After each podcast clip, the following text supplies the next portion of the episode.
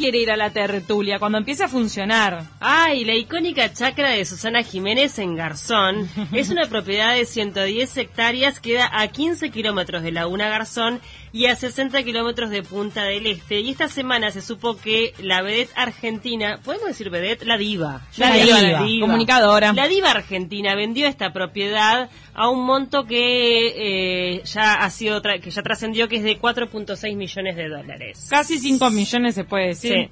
Sí. la verdad que se sacó un clavo encima, no, no porque fuese un clavo la tertulia, sino porque ella, a ella le dio muchos dolores de cabeza, salió en todos los medios de comunicación que tuvo que ponerle luz, agua, calles. Un clavo esa casa.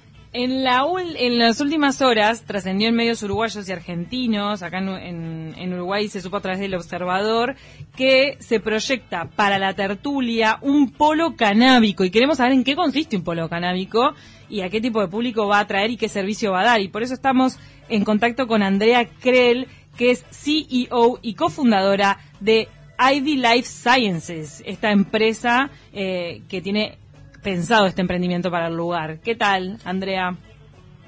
Hola, ¿cómo están? ¿Cómo te va? Gracias por acompañarnos estos minutos en Taquito. Bueno, contanos un poco de este proyecto, cómo es que les llega la propuesta de la tertulia, ustedes lo buscaron, se les eh, fue ofrecido, ¿por qué se pensaron en esta casa de Susana Jiménez?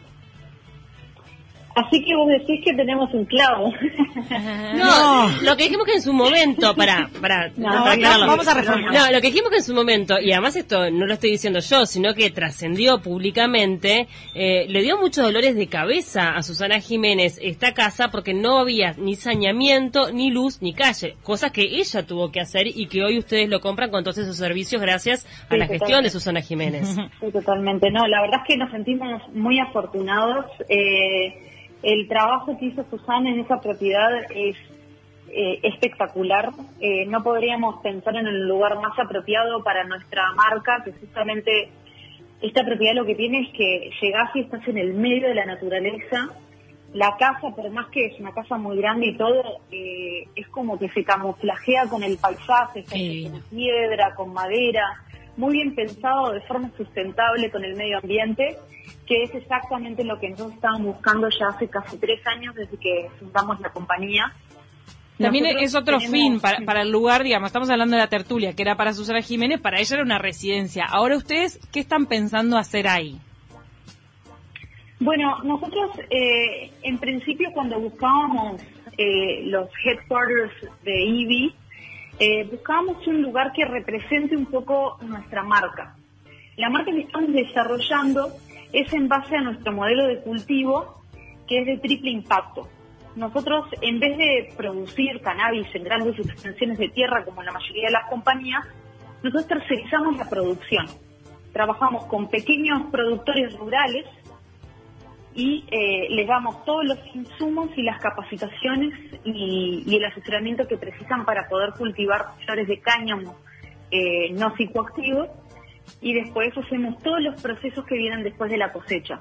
Entonces, este lugar, por un lado, cumple eh, la función de ser como una propiedad centralizada para muchos de nuestros procesos dentro de la compañía, pero también eh, cumple el rol de eh, representar un poco la marca IBI de productos terminados, que es hacia donde apuntamos una vez que el marco regulatorio lo permita. Pero ustedes actualmente ya están desarrollando productos acá en Uruguay. Vos estás diciendo que ya trabajan con cultivadores. ¿Qué tipo de productos ya desarrollan?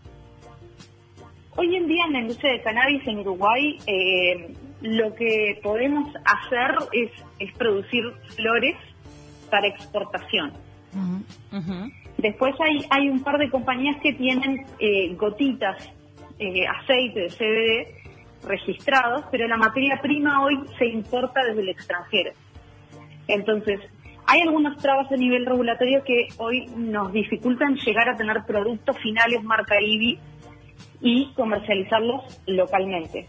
Estamos apuntando a que en los próximos años estas trabas se levanten, podamos lanzar nuestros productos eh, acá en Uruguay y que sea un ejemplo también para la región. Que estos productos estén acá y después se puedan también exportar. Y este, este centro lo que tiene de especial es que representa el estilo de vida IBI, Life Better Live, que es eh, la marca que estamos desarrollando. Tiene tres pilares. Tiene la parte de salud, la parte de eh, balance de, de trabajo y bienestar y eh, la parte de contacto con la naturaleza. Pero va a Bien. ser un lugar de, de oficinas, pero también de un servicio turístico, ¿o ¿no? ¿Abriste un hotel, un spa, puede ser? Exactamente. Porque vos estás hablando de que ustedes van a trabajar ahí también. No, no, en nuestro, nosotros tenemos eh, nuestra oficina donde- de donde operamos.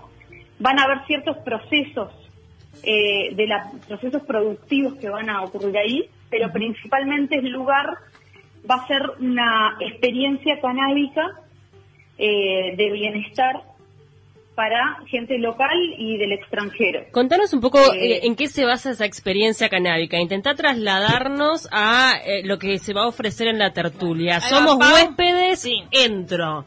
¿Y qué me encuentro? ¿Qué vivo? ¿Qué desayuno? ¿Qué almuerzo? ¿Voy al spa? ¿Qué consumo?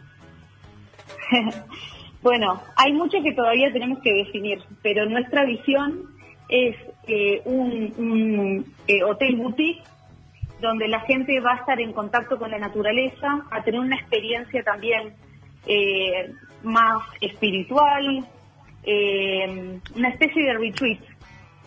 Eh, De- algo, un, un elemento para nosotros muy importante es la parte de alimentación. Entonces, queremos cultivar alimentos ahí, traer chefs reconocidos a, a ocuparse de la parte culinaria, Todo orgánico.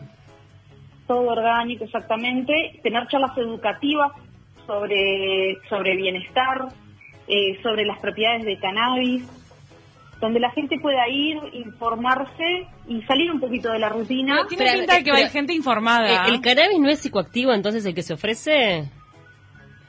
En este momento, por trabas regulatorias, no se puede ofrecer cannabis eh, de ningún tipo. Pero ustedes Entonces, están apostando a un cambio de la normativa. Exactamente. Estamos, estamos apostando a que en los próximos años se legalice la parte turística de cannabis. Claro. Claro que, a ver, me podamos- gustaría recordar un poco, eh, porque cuando, cuando salió este mm, informe, ¿no? Sobre el, el futuro de la tertulia, lo primero en que pensé fue en el Pepe Mujica cuando lanzó la regulación, ¿se acuerdan? Vos también te debes acordar, Andrea. Lanzó la regulación siempre bajo el argumento de que esto no se vuelva un para- paraíso canábico, pero en realidad ustedes van para ahí. Pero está, José Mujica ya no es presidente. ¿Ustedes han mantenido reuniones con el actual gobierno? Eh, ¿qué, recepción ha tenido este tipo de proyecto que sabemos que da trabajo? Seguramente ustedes van a tener mucha gente laburando ahí, va a traer gente tu- a, hacer turismo en Uruguay. O sea, ¿qué, qué tipo de recepción tuvieron? ¿Se juntaron con Cardoso, por ejemplo, el ministro de Turismo? Sí, hemos tenido reuniones con con el actual gobierno. Creo que algo importante a destacar es que la marca IBI lo que representa va mucho más allá del cannabis.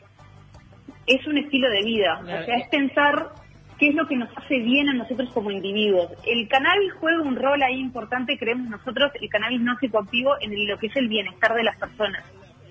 Pero hay mucho que se puede hacer incluso antes de que le podamos dar a las personas cannabis, o Bien. sea, la alimentación y la salud en general, el contacto con la naturaleza, estos son eh, pilares de nuestra marca y son cosas que no requieren el cannabis para, para ejecutarlas de alguna manera. Andrea, una experiencia. Claro, ¿y será un turismo elite o va a ser accesible?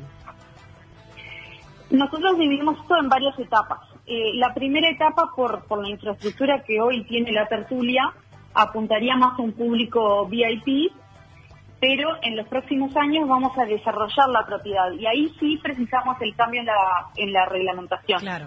Vamos a hacer una inversión bastante mayor donde vamos a desarrollar eh, otro estilo de, de viviendas en la propiedad con el mismo estilo de sustentabilidad y de integración con el medio ambiente, pero que sean más accesibles a un público más grande. Ujú. Andrea, ¿cuándo vamos a poder disfrutar de este proyecto que están creando y gestando? Bueno, esperamos en los próximos meses poder empezar a hacer algún tipo de lanzamiento, pero, pero va a llevar un tiempito todavía. Bien. Al, Andrea. al- al momento de vender la propiedad, Susana Jiménez puso alguna condición, dijo ahí, mira, esta, la bacha de mármol que traje de no sé dónde, no me la toques. No tengo esos detalles, la No. verdad. No, no estuviste en contacto con ella entonces. No, no, este, fueron, fueron nuestros socios los que estuvieron en las negociaciones con Susana. Esperamos poder juntarnos con ella pronto. Porque ustedes son una empresa uruguaya, tienen la base acá, me imagino, vos dijiste oficinas acá en Montevideo, Sí. tienen... Sí, Ahí va. Y vos, los- vos sos la CEO, pero tienen capitales argentinos, ¿no es cierto? En el diario Perfil de Argentina salió que es un ex legislador del PRO, uno de los principales inversionistas. Exactamente. Tenemos capitales uruguayos y argentinos. Pero deben ser los argentinos los que ponen más plata también con, con cierta visión. Bueno, eso no te, no te puedo decir. Y, y cuando un inversor tiene un proyecto de este tipo es porque piensa que va a ser mega redituable. Sí. O sea, de que van a llevar cuántos turistas al año. Sí, o sea, obviamente el, el- el proyecto apunta a una industria de turismo canábico que creemos que va a ser muy importante en la región y muy importante a nivel ingresos para el país. ¿Ya tienen a los pequeños productores? Sí, nosotros hoy, hoy en día trabajamos con 11 productores que están concentrados en el área de Canelones. En el área Y Canelones. ellos son- serían los que se trasladarían hacia allí para tener sus cultivos. No, no, cada uno tiene su, su chacra, su Ah, cultivo. perfecto. No, no es que van a, no van a estar ahí las plantaciones, sino que cada uno lo hace de su casa y son proveedores. Exactamente. Bien. Andrea, ¿podemos recapitular cuáles son los puntos de la regulación que deberían cambiar para que esto sea posible? Nosotros estamos trabajando en, en tres ángulos. Eh, cuando digo nosotros, eh, yo soy una de las fundadoras de la Cámara de Empresas de Cannabis Medicinal. Hmm. Eh, para nosotros desde la Cámara es importante eh, reglamentar la ley de acceso eh, a cannabis medicinal por parte de los pacientes uruguayos. Eso es lo primero lo que apuntamos. Eh, mi marido es un paciente, es una de las razones por las que empezamos esta compañía y creemos que, que tiene todo el sentido del mundo que los pacientes uruguayos puedan acceder a cannabis medicinal como pueden acceder a cannabis recreativo. Entonces, ese es nuestro primer punto de enfoque. Después, para los próximos años, eh, estaremos trabajando con el gobierno para reglamentar la parte turística eh, y que pueda haber un- una variedad más grande de productos que se puedan eh, registrar en el Uruguay y vender libremente. Claro, y, y que el extranjero que pise Uruguay pueda consumirlo. Que no tenga que estar registrado, etcétera, como los uruguayos. Está. Sí. ¿El tercero qué Sí, ibas a decir? hoy la realidad es que desde la legalización eh, muchos turistas vienen acá buscando eso y terminan en el mercado negro. Entonces, Sí. al restringir eh, Se lo, mercado. lo que es posible hoy, estamos, estamos incentivando al mercado negro a seguir funcionando, que era exactamente la razón por la que Mujica quería legalizar. Totalmente. Bueno, muchísimas gracias por estos minutos en el programa. Ya nos, nos quedó este, medianamente claro lo que va a ser este proyecto y esperemos este, poder ir a visitarlo en algún momento, vivir la experiencia de primera mano. Vamos a invitar, sí, Andrea, eh, invitanos. Queremos ir. Está bien, las estaremos Mira, invitando. para cuando inaugure las piscinas. lanzan. Las piscinas. No, ya debe tener piscina, obvio. No, Hacemos un Susana, programa seguro allá. que te puso una piscina en la casa, te la aseguro que hay piscina. Pero ¿O más no? de una, debe haber una interior y una exterior. ¿Hay piscina, No solo Andrea? hay una piscina, sino que hay una piscina que eh, fue integrada a una roca gigante. Ay, qué Ah, linda. ay, me acuerdo lo de la roca, Es- sí, fue, fue conocido Ay, también eso. Qué Es lío. Claro. Placer. precioso. Un Bueno, paraíso, parece. Gracias, Andrea, te mandamos un abrazo grande. Éxitos. Bueno, muchas gracias a ustedes. Chao, chao.